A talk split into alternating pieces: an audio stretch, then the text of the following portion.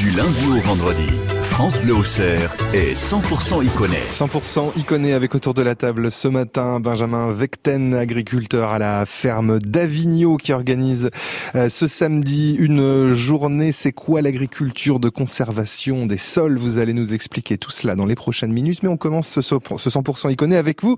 Euh, Philippe Boressec, vous fûtes euh, étudie, enseignant il y a quelques temps et vous avez décidé d'arrêter pour vous consacrer à la musique.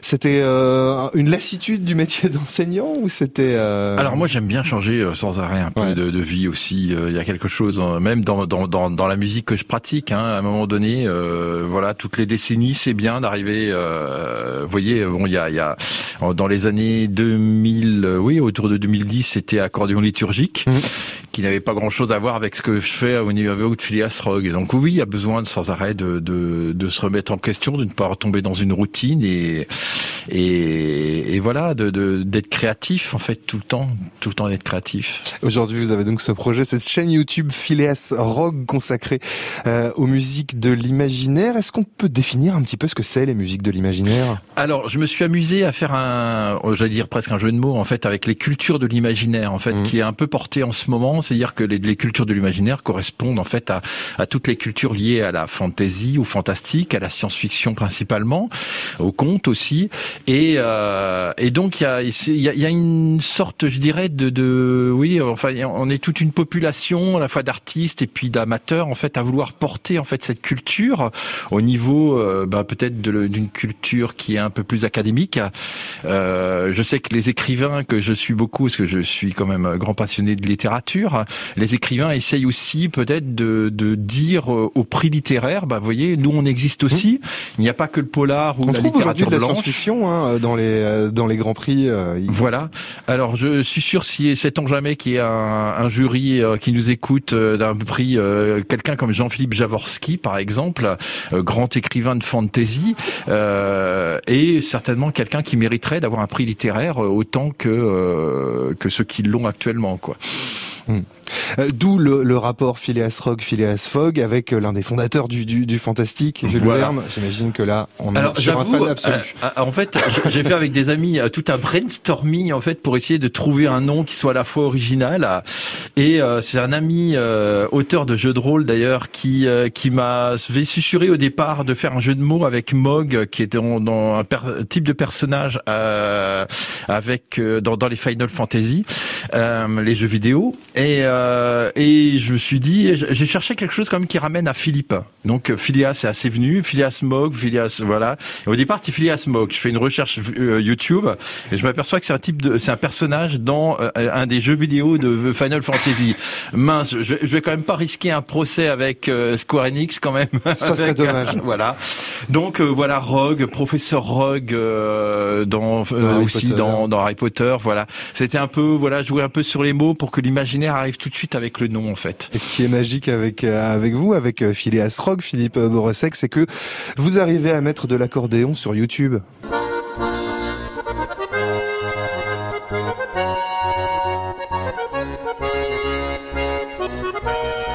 le thème iconique de la, franchise Zelda. Est-ce que c'est compliqué de faire de l'accordéon sur YouTube? Non, en fait, il y en a quelques-uns. Alors, euh, au niveau de ce que je fais, moi, là, là-dessus, on est quelques-uns quand même. Il y a aussi la boîte à polpette. Euh, je fais de la pub pour un, concurrent. Non, c'est pas un concurrent. Euh, c'est quelqu'un, voilà, exactement, pour qui j'ai beaucoup d'admiration d'ailleurs. C'est vraiment un très bon jeune accordéoniste euh, qui, qui fait ça depuis plus longtemps que moi d'ailleurs, qui, qui s'était fait remarquer avec une version de de la marche de Dark Vador de Star Wars.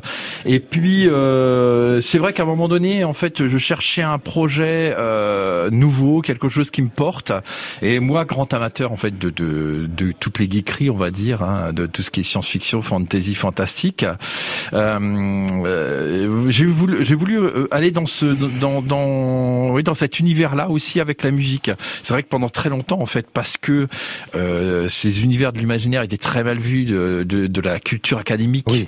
je le gâchais. En fait, j'avais vraiment deux vies.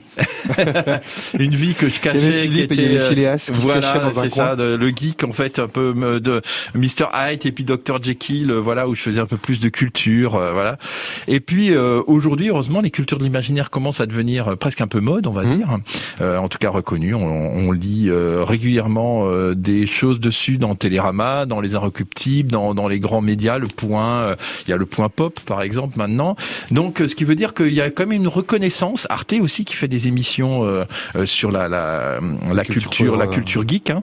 Et il y a donc une reconnaissance et, euh, et, je me suis dit mais maintenant voilà il faut que j'assemble un peu mes, deux passions ma vie euh, ma vie musicale ma vie euh, d'amateur de, des univers de l'imaginaire. Et puis euh, qu'est-ce que j'en fais voilà alors j'avoue qu'au départ j'avais un peu plus d'idées au niveau de, la chaîne YouTube et puis après c'est une histoire de temps. Et puis donc notamment si vous y allez vous allez voir que il y a quelques interviews un peu de personnalités mmh. Que j'avais commencé et puis avec il euh, voilà, il s'est passé quelque chose euh, l'an dernier qui fait que ça a un peu stoppé euh, cet aspect-là de la chaîne YouTube.